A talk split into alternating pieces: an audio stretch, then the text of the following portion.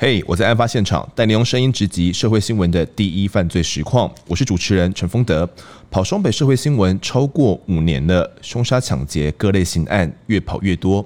但在我们社会记者心中，都有一个现场是怎么样都忘不掉的。这 podcast 就是要跟听众们聊聊，在这些大案子里面，记者跟警察们究竟看到了什么，又感受到了什么。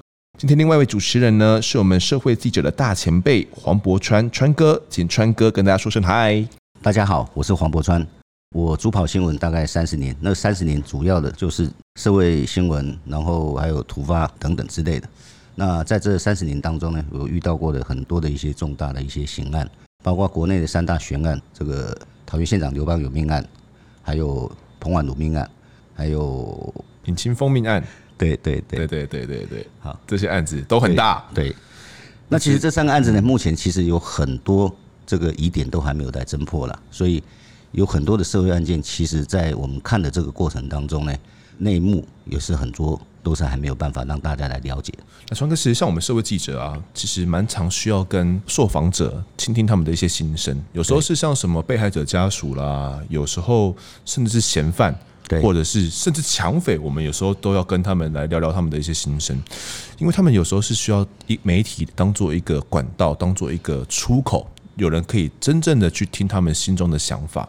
那川哥，你有没有这方面跟人家对谈的比较特殊的一些经验？呃，三十年里面第一次碰到的是在二零一五年呐，二零一五年我记得当时是在二月十一号的时候，大概在下午，高雄的这个大寮监狱发生了那个。人犯劫持这个典狱长的一个事件，哇，这个案件很大哎、欸。对，我记得是下午三四点的事情。那所以当时很多电视啊、SNG 都已经到现场去嘛。嗯、那我那时候是在公司里面，突然之间电话打进来，总机就把电话呢先拨上来哦，因为我我办公室那边那总机接到有讯问，哎，柏川，那个大寮监狱的说他劫狱的那个主谋啊，嗯，他打电话进来。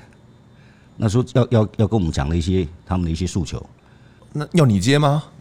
就要我接了，所以我当时就把这个电这个电话就请他接进来。那对方一一劈头就是我就是这个劫劫狱案的主谋，郑立德嘛？对，就是他。他讲，那我那时候听到说，到底是真的还是假的？哇！我说这么大的事情，你打电话来来报社，你到底要讲什么？所以当下是有点怀疑，就对了。我当下有点怀疑，我我是想想跟他讲说。如果这案子真的是你劫持，你是就是那个当事人的话，你能不能把现场的状况拍一段影片给我看看？嗯哼。那当时候他就想说，我为什么要拍给你看？都习惯了，就拍哦。嗯，那当时态度很凶。那我当时一直在想说，好，既然是这样子的话，因为呢，我们在这一段过程当中所接收到的讯息，就是说，一开始他是挟持的这个替代役跟管理员嘛，然后。后来是典狱长进去交换那些典狱那个那个管理员出来，还有那个什么戒护科科长。对，那你也知道，一个监狱里面两大龙头，一个典狱长，一个戒护科科长。对，这两个两大龙头都都都已经到到他们手上了。重点是这个劫狱的这个六个人里面，他们已经从这个他们的枪械库拿到了这个非常强大的火力。哦，包括长枪、短枪等等之类的。好，可能大家对整个大寮劫狱的案件可能不是那么了解。虽然就发生在五年前，对，其实当时闹得非常大哦。其实主嫌呐，这个主谋是这个郑立德，他是主联邦的帮主。他因为啊这个杀人的关系被判刑有二十八年半哦。那他还有其他五个同伙，这些这五个同伙其实也都犯下什么杀人啦、贩毒啦什么的。我从被判。二十五年啊，被判到无期的都有六个人，其实全部都是重刑犯。对，那这这些人呢，他们其实平常是在狱中里面也要工作嘛。对，他们其实这些受刑人也要，他们叫工厂啊，对，要工厂。对，他们是在呃缝纫工厂里面工作的，狱中的缝纫工厂工作啊。这个缝纫工厂因为要缝东西嘛，那有线也就需要会有剪刀哦。他们其实就偷偷的把一个剪刀藏了下来哦，并且呢，把它藏了下来之后呢，磨利。拆成两两个刀子，嗯哼，对。那他们当当天呢，就说，哎，自己身体面不太舒服啦，我们可能筋骨酸痛什么的哦，所以就偷偷带着剪刀呢，哦，然后就到卫生科说要去就医哦。那当时呢，这个剪刀也没都没有被发现。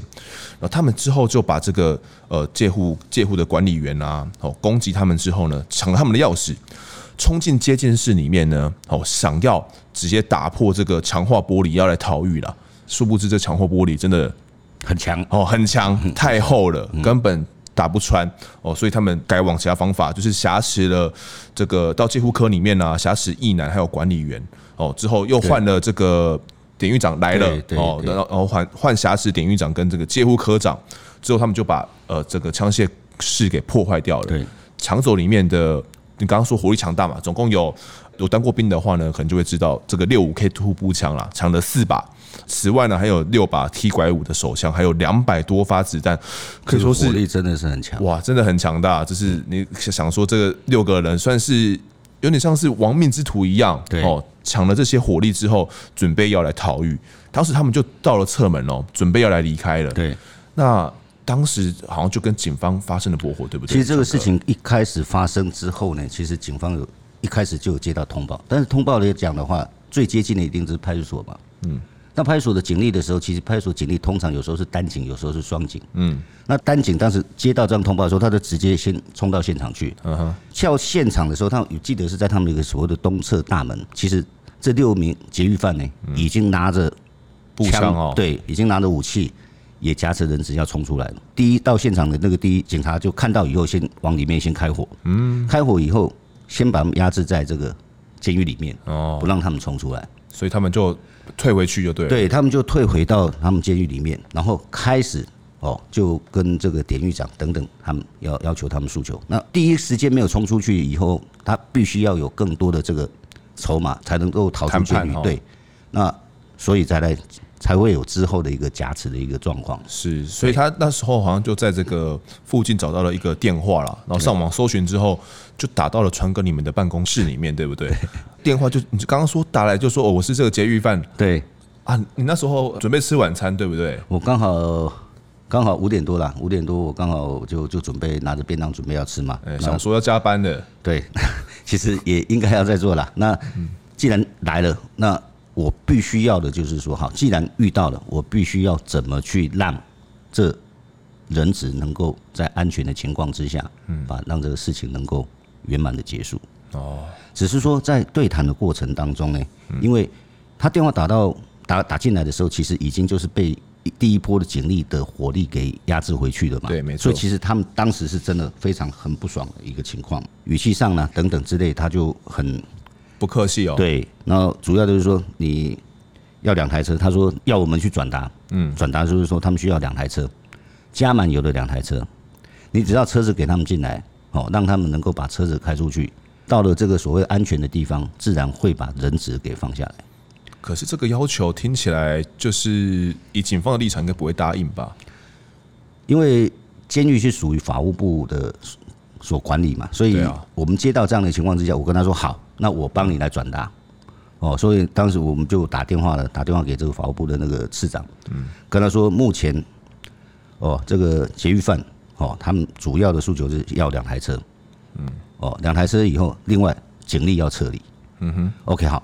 但是当时法务部给我的答案就是说，我们这个我们你的诉求我们知道了，好，我们现在来准备看他怎么处理。哦，OK，因为我们只能被动，被动等劫狱犯他打打电话进来，到底说你下一步还要再做什么东西？所以川哥那个时候有他的电话、手机号码？没有，就是他用的是。用的应该是他们那个管理员或者是那个典狱长的电话打出来的哦，是这样的状况，所以我没有办法主动再跟他们联系。所以所以那时候他们是不是有讲到说他们其实也不想伤害别人？最主要就是说，其实这几个都是重刑犯哦，我我我我觉得说，他们一开始就是说，因为是被被警方的火力给压制嘛，所以他应该说你就叫警察不要再进来了哦，不要再一直来。嗯，他意思要我们去转达警察不要攻进来。不要攻坚，攻坚的话，我我不会发生什么事情哦。你一攻坚进来，你可能就会擦枪走火。嗯，你也知道他们所，哎，四把长枪，哎，两百多发子弹，哎，嗯，这个万一真的是火拼起来，其实是一个很严重的状况。对，尤其是人质是在他们手上。嗯，那个时候好像说一个巡座了，因为这个在驳火的过程中，一个巡佐的防弹盾牌就被击穿了。你也知道，步枪的那个贯穿力是很大的，啊、我们一般的盾牌可能就挡不住了。就是，然后距离他头部大概才十几公分而已，差一点就被打到头了。对，所以呢，我我那时候就跟他讲说，好，你你你跟我讲说会擦枪走火，那我我当然不希望这样子嘛，这个万一发生这样，这个是很不得了的事情嘛。那我我只好跟他讲说，好。你这样这样子的话，我我马上帮你转达你他这边相关诉求等等之类的。那我会尽量去跟他讲说，那你有没有跟人跟你家人要讲什么的，或者是你的好朋友，但是尽量让他能够把想要心里所讲的话给讲出来。那我也试图要缓和他的一些情绪。可是他当下情绪是很激动吧？很激动，所以我真的很担心，我真的很担心，我我万一我讲错一句什么话的话，可能激怒他了。嗯，他可能用了一个什么激烈的方式。哦，这个是我当时一个一直压力很大的。其实，警方我们过去常常我们也看过香港很多这个这个警匪片嘛。对啊，谈判现场。谈判谈判专家，谈判专家，人家是经过训练的。对啊。要怎么去谈判，怎么去去拿捏这个他的情绪。我们虽然是记者，我跑了也也算也几十年，可是在这一方面来讲，我只能用我过去的一些经验，还有告诉我自己说，好，既然这样，我们慢慢跟你讲。你讲什么我们就听，你讲什么我们就听，哦，是用这种方式，否则的话，真的擦枪走火，这个结果没有人能够去预料的。应该是有点担心，说自己真的讲的一句话，如果真的激怒他们的话，他伤害到了人质，这也不是我们能够承担的责任啊。对，没有错啊。后来我们是不是呃有继续要跟他讲说，他有一些诉求想要跟你讲？对，因为他他们想要逃狱的话，好像是在里面真的。过得很不好。我说当时接受他给我的一个讯息，他告诉我就是说，他们几个都是重刑犯。你看你刚刚提到嘛，有判二十五年啊，有的无期徒刑啊。那个大寮监专门关这些重刑犯。那这些重刑犯对他们来讲，其实这几个人过去在道上都是相当活跃的。嗯。一判这么久，他们觉得说他们是没有未来的。嗯。即便你关出来啊，可能都已经几十岁很老了。嗯。哦，这个在他们的心理上的压力大概是这样的情形。所以才会想要所要的一个能够哦逃出这个监狱。那另外当时他有跟我提到，就是说我们里面啊很多啊这些受刑人啊，其实身体状况都不是很好。因为在里面嘛，不是那环境。那他还提到是说阿病啊，就指陈水扁总统。阿扁啊，对阿病啊，阿病啊，那跟压尿尿啊，就是说他可能当时有一些状况，漏尿等等这样。他说这样就消保了。我们这些里面很多比他伤势还严重的，身体状况比他更不好的都没有办法出去了，这让他们更是没有办法安分的在这边把这个残余的这个这个刑度刑期做完了。对，因为他们其实好像是很很不满这个阿扁能够保外就医这件事情。对，那可能因为这样的一个讯息，也激发出他们一定要把冲出这个监狱，让他们后续的这个生命能够可能我刚提到嘛，嗯，关在这里是没有明天嘛。那与其与其没有明天，干脆跟你一拼嘛，逃得出去哦，他有希望；那逃不出去，他们就有提到，就是说有可能会做一些激烈的动作。嗯哼，对，大概是。那当下川哥，你好像有问他说，呃，到底开了几枪？因为是刚驳火完而已，对不对？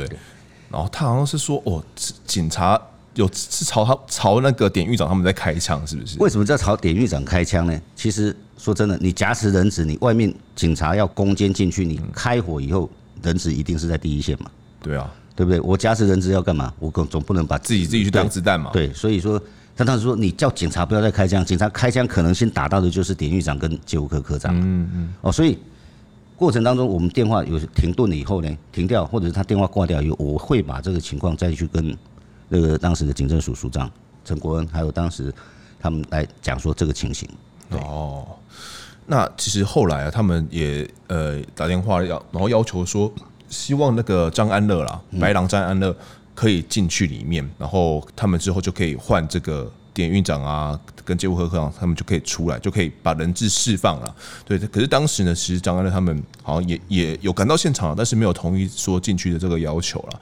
然后后来好像又在打电话到川哥你们的办公室里面，然后说，哎。要解决事情的话，有所谓的三个方案，到底是哪三个方案？他当时电话里面怎么说？我印象当中，他提到的就是一开始他讲说他不会伤害人质，只要让我们出去，你把车子给我们。可是这个条件没有满足他们了，嗯，没有满足他们。电话陆陆续续进来，我必须要去掌握到说他的情绪，哦，他的情绪到底是到已经到了什么样的一个情况嘛？所以是越来越激动嘛？对，既然逃不出去，他就后来后来提出，好，那你就刚你讲的，那你就把张安乐找来啊。嗯，好，当时张安乐也有到现场去，嗯，那也依照了他们的一个方式，就是说，好，那你说要带这个两瓶的高粱酒进来，好，他说我们六个兄弟喝完酒之后呢，会跟两名人质跟张安乐出去器械投降，但是当时没有让张安乐进去，这个不可能嘛？怎么可能让张安乐进去？这是第一个。那第二个情况就是说，好，你让警方进来。带酒给我们六个兄弟来喝，随便什么人什么酒都可以了。喝完以后，我们六个人就会上就会上路，回去自杀。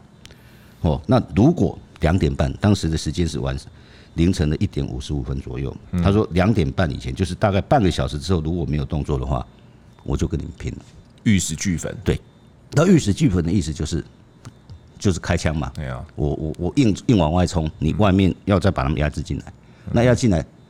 人质是非常危险的。对啊，基本上应该是应该是压着人质往外冲啦。对对啊，所以他当时就提出了哦，第一个就是张安乐，要么就让张安乐带两瓶高粱进来哦，啊，我们就喝完酒之后就放人放人质，跟着张安乐出去，我们投降。对啊，第二个就是警方进来哦，然后拿酒让我们喝，我们喝完，我们全部的人就是自尽。对对，那后来就是用让这个里面的教诲师嘞，把这个酒呢。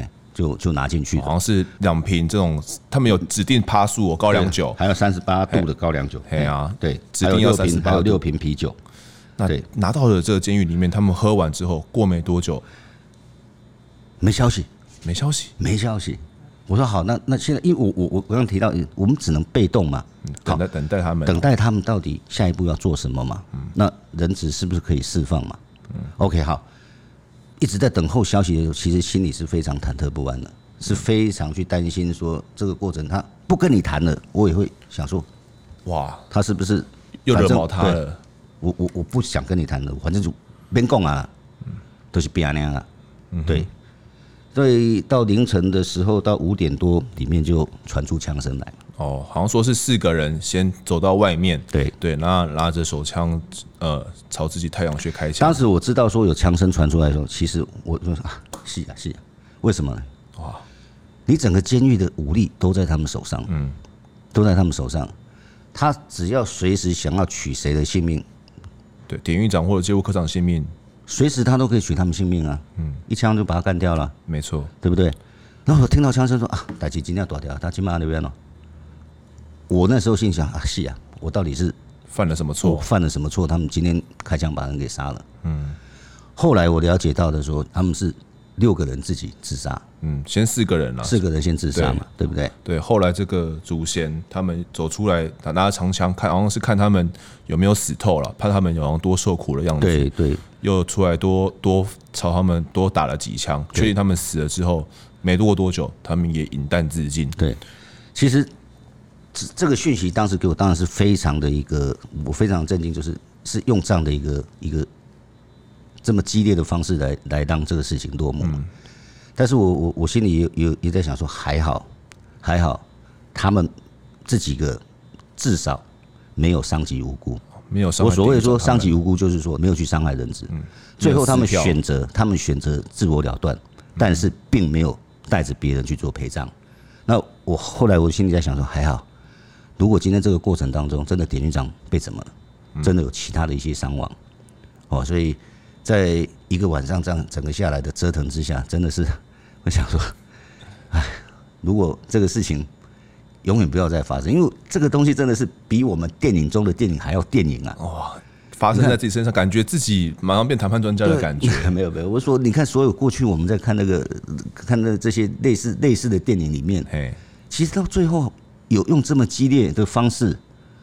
我好像印象中也也没有没有这种的方式，对不对？因为电影总是比较曲折离奇嘛，对啊，对不对？不会用这么一个一个一个这么激烈的方式来结束。就是感觉在里面也不想关了啦。那我弃械投降也不知道关几年了，对，不如反正一了百了，一了没有明天嘛，那干脆就让明天提早来。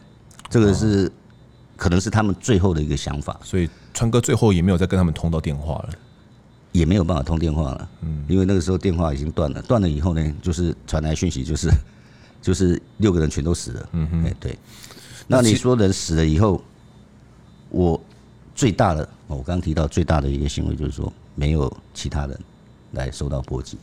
而我也希望说这个事情不要再发生，永远都不要再发生这样的事情。但殊不知，其实，在当二零一五年了，同一年，好像在十二月的时候，又有一件这个瑕疵案件，而且这个瑕疵，我说这东西是不是有这种学习的一种效应？然后只要这个嫌犯呢，他们有话想说的话，就会透过媒体来做发声。当时川哥又接到电话了，一个好像是二月，一个是当年十二月这样子。我记得事情发生是是在下午大概三点多，呃，台东的讯息回报就是说，呃，有有人挟持，闯入民宅挟持人，然后警方已经在现场，嗯，来做一些警戒跟围捕的动作。那事实上，我们也对这这是非常大的一个社会事件，嗯，那但我们就很关注这样的一个情形嘛。那时间随着时间过去，我记得好像也是五点多吧。电话又来了，电话来，川哥那个夹持的人说又打电话来找我，我说哈，又来了。可是我我说实在话，我心里真的是压力，尤其上次的那件事情以后，嗯，让我心理压力更是大。我会觉得说，其实我第一次大聊捷运那一次侥幸吗？我觉得我是侥幸。我我一直强调说我不是专家，对啊，我什么都不是，我只是一个跑跑新闻的社会我们社会记者而已。对，我没有受过任何的专业训练，嗯。那大寮事件死的六个人没有波及无辜，我真的是非常侥幸。所以在这一次的情况之下，我更大压力。为什么？后来我了解到说，原来他挟持的过程呢，嗯是挟持被夹子是三个大学生。嗯哼，这三个大学生，万一真的有出了什么状况，我刚刚也提到说，真的出状况，我怎么去跟这个学生的家长交代哦？对，有有可能是我一句话把。这个挟持人给激怒了。嗯，当时的这个挟持人其实叫做林国正啊。对，对他其实呃，当时拿着两把枪哦，然后就从这个台东的民宿哦，然后从天井里面钻出去，跑到隔壁的这个房子里面，也就是台东大学的三名学生他们的租屋处了。对，那到里面之后就挟持里面的三个大学生，然后要恐他们说不能够离去了。之后呢，他们就用他们的手机哦，然后可能就搜寻了电话之后。就打到了川哥你的办公室里面，报社的办公室里面。对，那当时他们的电话里面，林国正他有什么样的诉求？我接到电话以后啦，其实你必须要站在跟他同一个立场。对，我们我的立场就是站在你的，我听你讲话，没错。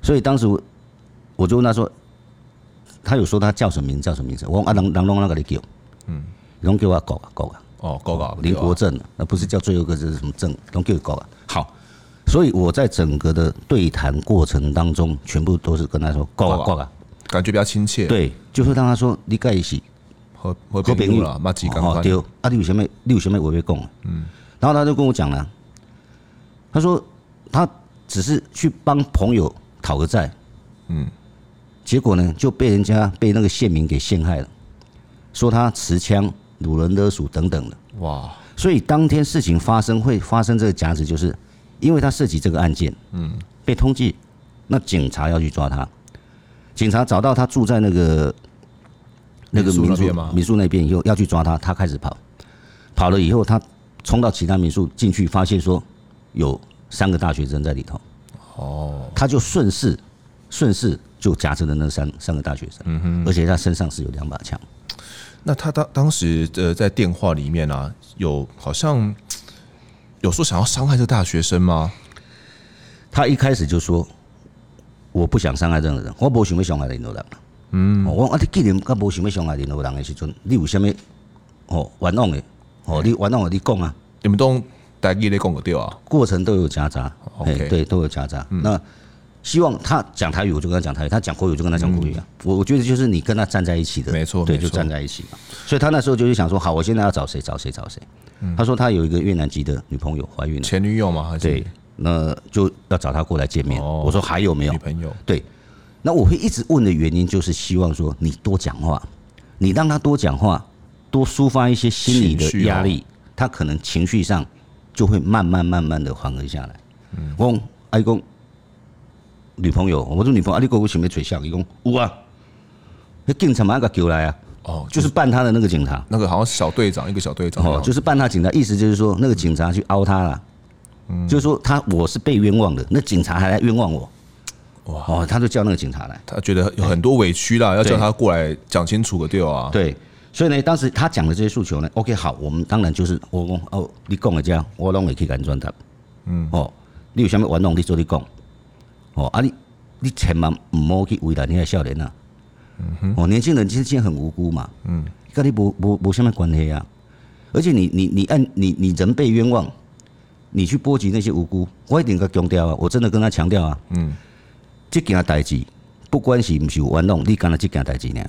对，只有这一件而已哦。你那是冲动，你一冲动，你伤害了这三个年轻人，嗯，你的代志也没说，我讲你给我给几条条出来，系啊，系啊，你哎，冷静，一定要冷静下来。先把他的情绪慢慢降下来。我要让他再说，我不要再去伤害别人。对，我不要再去做错事情。本来本来事情是可以解决的，嗯，不要搞成没有办法解决。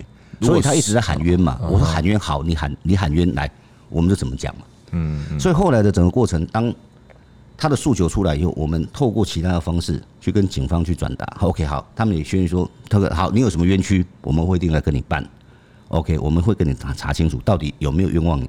嗯，这样子让他慢慢慢慢有一个过程，让他能够有个舒稍微舒缓一下。所以他当时是不是有说他的什么东西是他最大的诚意？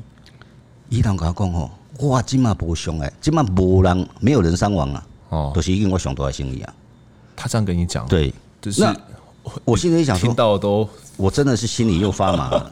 那那你如果你的你的诚意打折是是要怎么样？是三个大学生，你先先死一个吗？先怎么样一个吗？嗯，哦。我是非常的担心呐，但所以说我会用尽我的方法，我希望他能够再把这个情绪缓和，就是你不要为难年轻人，嗯，不要一错再错，掏钱啊代志也该过的，但是你后边代志搁做了时阵，不好不好说，事情就没有办法说啊。哇，但这其实跟大寮捷运又感觉又更不一样，因为这感觉这三个孩子的这三个大学生，随时感觉随时有，因为你跟他的。关关系是比较密切，跟这个高嘎的的连接是比较密切的。你们一直在通话，一直通话，对不对？关系变得很密切。感觉如果你突然激到他的话，他真的会把这大学生给杀掉。因为我觉得说，愿意跟我讲，那至少表示你还愿意讲啊。嗯哼。但你那唔讲的时阵，你就放弃了嘛。所以我会就是让他能够继续讲。可是他过程当中，他一直提到说，我要走了，我现在枪已经抵在我的头部了。甚至从过过程中还提到说，不管怎么样，我会留一颗子弹给自己。这样子啊？我说那心里在想，我那时候马上心里想说，嗯，你一颗子弹留给自己，那你其他子弹要给谁啊？留给大学生吗？我不晓得，所以必须要去保护那些学生。我你任何一个过程当中，任何一个夹持事件，跟警方的原则最大的是什么？人质安全，人质的安全是最高嘛？剩下的要怎么谈？怎么去去去去做后续的？铺陈去做处理，哦，还有动之以情等等之类的，那都可以来做啊。但是，一旦事情失控，这失控以后就没有办法再去挽回。那我们当时好像这个，因为他们有很多诉求嘛，比如说他要找这个当时的这个小队长过来传个事情，有马上好像当做是一中间人的关系，把这个消息往外传，传给这包含郑署长啊等等人。这个我必须要去跟他们提嘛，因为其实现场。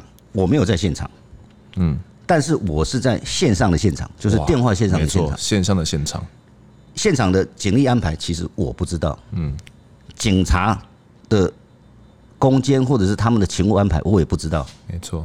那我在不知道的情况之下，我要怎么去做两边的平衡？如果里面有个风吹草动，警察攻进去了，开枪了，嗯，哦，所以我我一直劝他说，都不要动，嗯哼，都不要动。我也劝他说：“你把里面的灯打开，让外面看到里面的状况。里面的状况，你保证这些安全。嗯哼，人质安全，警察也不会随时攻进去。对对，我为了这个开灯关灯之间，我也跟他周旋了很久。就哦，所以原本是关灯的，就对。对，我说你把灯打开，你有外口人看到你有嫌疑，你既然讲你别。凶还在好行啊！可是如果是我的话，如果我是歹徒的话，我会担心我开灯的会被狙击耶。对，伊就是用那个阿引。对啊，我讲安尼别人呀，用别人呀。那我当然说好啊。所以说，我们要假设随时提出不同的环境，去让他做选择。啊，让这个事情慢慢慢慢是不是有空间，而不是一直焦灼在某一个情况。嗯，那在这个过程当中，其实包括他的那个女朋友也有过去。哦，那女朋友过去温情喊话一下了。但是他就说好，我我不会伤害人啊，但是你要怎么样怎么样啊？那就是想说我是被陷害的啊，哦，所以我就说好，那既然这样，你就先释放人质嘛。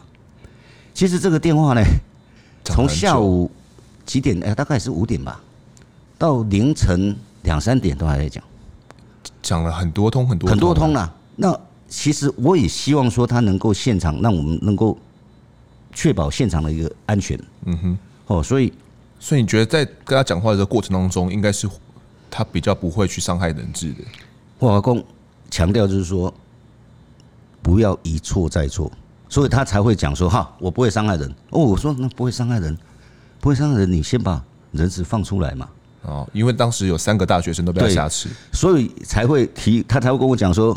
金马的波浪没有人伤亡，已经是我最大诚意了。你不要再逼我，我那我那时候心里也冷了。嗯，因为我最主要是希望能够让安那个人三名大学生成功能够的先安全离开嘛。嗯，哦，这是我我我我最希望的，就是说希望让这事情能够平安落幕，彼此大家都平安落幕。只要把这个。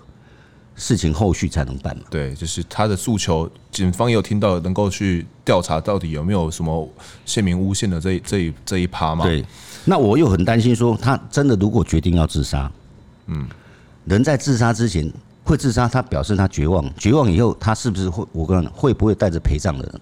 嗯，三个人大学生跟着一起陪葬，对，所以我就跟他讲说，你既然有冤屈，你有冤要伸，你不能。自己就了结了，嗯，你自己了结了，你死了，你的冤屈谁帮你讲？你要自己自己来讲啊，对不？你讲你警察是安怎跟你拗，安怎跟你冤枉，你想怎样？嗯，你死了，死无对证了，死无对证以后，这个案子就是你你你你你你你办你你你犯的啊？对啊，哦，所以我就一直要让他说你要活着。你活着才能证明才能够证明你的清白。嗯，哦，所以慢慢慢慢慢慢，他之间呢，他也会有一些诚意出来。他有就把两个人质先放掉了。对，他有先一开始，他就是让这个学生呢，能够用电话跟家里人报平安。嗯，说啊，我今晚不在，至少因为每个家里人都很担心嘛。嗯，都很担心说他到底情况怎么样。对，没有人现场不知道是情形如何。嗯哼，对不对？他让他们先报平安。我说嘿。那我可能这一步我走对了，嗯，至少他愿意让学生先报平安，跟跟外界接触，嗯哼，哦，那我才会一步一步的跟他讲说，好，如果是这样的话，你可不可以先慢慢，哦，让让这些学生先离开，是这样的一个过程，然后他也慢慢的软化，对，所以先走两个，可是他还挟持着一个人质，还有一个人质还在他手上，一直不愿意他离开。那川哥后来他。怎么说服他，让他可以就是把枪给放下，让人质可以真正平安的离开了现场？最后一段呢？其实我记得这个时间已经到隔天的大概中午过后，隔天的中午过后，哇，那么久了，完全对一个晚上。嗯，那我本来是想说，搞我的行休困，你休息一下。人你知道，人在疲累的时候啊，在疲累的时候，情绪一定是越疲累是越不稳定的嘛。嗯。我说：“哥啊，无安尼，无你先休困者，天亮了，你先休者。”他有答应你吗？他没有。他说：“这代志要被开关了。”嗯，好，那我说好，我该我安尼不要紧，你你再想想，我们下一步怎么做？哦啊，人爱老掉，嗯，哦，别使有有人受伤，包括你自己。我说，包括你自己都不能受伤啊。对，他一直好像多次想要寻短，对不对？对，我说你都要自己要够掉。哦，所以一直到中当天的中午，慢慢哎、欸，他就。真的事出诚意了，事出诚意就是让让两个学生先行，慢就先行离开。对，把人接出来以后，那现场留下什么？留下他本人嘛，还有个学生嘛，还有他身上身上的那两把枪嘛。嗯，状况解除没有？还没有，还在还在还在持续的僵持当中。但没有，还有一个没出来啊，还有一个学生没出来啊。是，那你学生没出来，我能只我还是必须要继续。去听他劝他，让他把最后的人质给释放出来嘛。嗯，所以到后来呢，我觉得有一个很大的转变，他关键的一个转变就是我那句话打动了他，就是你不要一错再错，你留着自己的命，你才有办法为自己伸冤。哦，哎，我我我我觉得是这样的话，让他觉得说应该应该把人给放了，嗯，然后应该把这个事情给讲清楚。况且他的诉求，我们也都跟相关单位。都有转达，然后当时检察检察长也好啊，直接到现场做笔录，对，都已经已经释出最大的诚意了。没错，你用检检察给你玩弄，好，安那玩弄，你讲啊，嗯，对不？你那细腻都不通讲啊，对，警察讲安那就是安弄啊，对，对不对？后来好，我记得印象当中是到最后一个人质的时候，他有像有让那个最后一个大学生在窗口跟大家报平安，对，我跟他报个平安，他没有要伤害他，对对，就是也表示他的诚意，说好，我。让这个事情，哦，我我要让它结束，哦，那学生我会放他走最后一个，所以其实那三个学生，后来我才想起来，三个学生在当时的情况之下，其实我也有跟这个学生讲过话，有对电话里面跟他通过电话，就是说我我跟他讲啊讲啊讲，哎呀，伯利卡行啊，我要讲这样，因为我也不知道他们三个学生现在状况是怎么样，有没有被被被伤害了，或者是被绑起来被怎么样嘛？那过程当中。我有请他说：“你电话好，下先跟他讲这样。”嗯，哎，老公，好，啊，他其中有一个就是说，就跟我讲，我说你电话归后，你你家里电话几号？我先跟你家里联络一下。嗯，那这个过程就是要让这个时间能够慢慢拉长一点，拉长一些，让他哦情绪缓和一些就对了。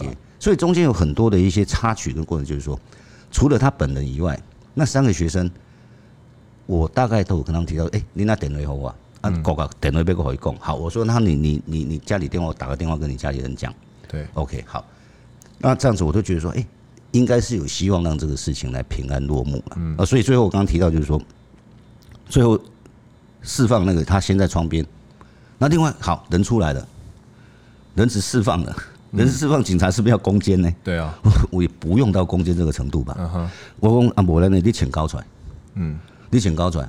哦，你没有武力，没有武器，警察就不用跟你硬干嘛？对啊，对不对？立刻请高出来。哦，结果他后来枪他也交出来，枪交出来以后，这个过程就没有所谓的那么紧张的情况，对不对？那警察后来就把这个这狗啊就给带出来。那这个事情也也也也也大概到下午四点左右，前前后后大概周旋刚刚将近我看超过一天的时间嘛。哇呀，那你就一直一直在办公室吗？都没有回家？没有啦。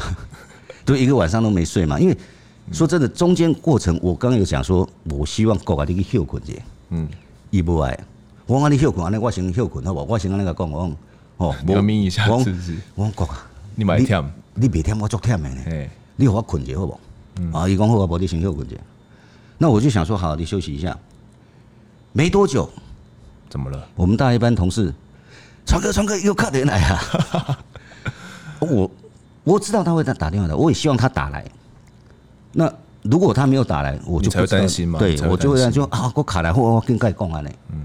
哦，所以整个过程当中，我也不晓得说我人生的，我我我就是一个记者而已嘛。对。我我不晓得说我会在一年里面连续碰上这两强这种对这种这种假释人质的一个状况两次。那你说，尤其大寮事件，这个印象当中真的是。我我真的没有办法去忘怀说，跟那时候心理上那种那种压力哈，那种压力，感觉如果说错一个话，害的人是怎么样？对，我们怎么跟家属家属交代？对，那另外就是这个大学生，哦，我我刚提到就是说，一开始我会觉得他是很侥幸的，所以还好，我第二次也侥幸过关了。我倒觉得第二次他愿意听跟你沟通，而且有很多对话空间。对他，因为因为我是觉得说差别在哪里，就是说。大寮区那六个都是重刑犯，嗯，他重刑犯他的退他退的空间不大，退无可退了。他真的空间不大。你你今天好，即便你今天投降了，好了，六个人都投降了，嗯，一样啊，本来就已经判无期了，继续判啊，本来都有可能假释的，更不可能，都更不可能了嘛。对啊，那这种情况跟台东的大学生假释事件是不一样的，嗯，哦，所以在这样的一个空间里面，我觉得我。还是有机会，哦，让那三个大学生能够平安的被救出来。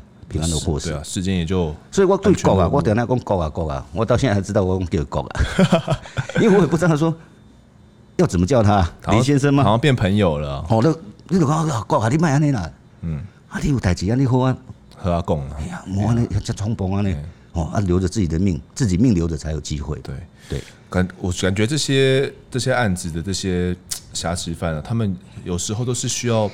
找一个媒体，可能是宣泄压力吧。我们的媒体的好像有在那个当下啊，变成是一个窗口，他们想要宣泄压力，然后想要告诉大家他的委屈，因为他觉得他太多委屈是别人所不知道的。其实现在哈有很多管道啦，我觉得就有可能在是，因为有可能他这个不是他这个其实说真的就是一个小案子嘛，也不是什么一个很大的案子嘛。对啊，而你小案子把事情又搞得更大。对他来讲，对当事人讲更不利，其实是更不利的。那我相信说，是因为在这样所谓的轻重之间，我可能因为这样子，我侥幸的我去打动了他，让他觉得说，对我讲的话，他可以接受，他不能再错下去。对，哎，再错下去，冤屈就永远的冤屈了嘛，没有办法化。哦，所以我觉得我们现在有很多的一些管道，其实是可以去去使用的。对，好，包括。你说像他这个事情，他也可以去澄清啊，嗯，对不对？也可以跟警察局澄清啊，也可以跟警政署澄清啊。我相信现在的管道是很畅通的嘛，只是他有可能是在当时的情况是，一下子被通缉，一下子人家抓他，太瞬间了，太瞬间，他可能他没有办法去控制这些，没办法去想太多的这个事情，嗯，而造造成这样子的一个情形。对，那也还好，也还好，也还好，就是真的是平安落幕，让这三个大学生平安回家。至于这个过来，其实之后他怎么判刑，其实我也不晓得啦。有好像一审宣判，好像判十几年的样子。有判十几年，对。所以有可能就是说，他认为他是被冤屈的，他认为他是被陷害的，那可能就是他自己的认知是这样子。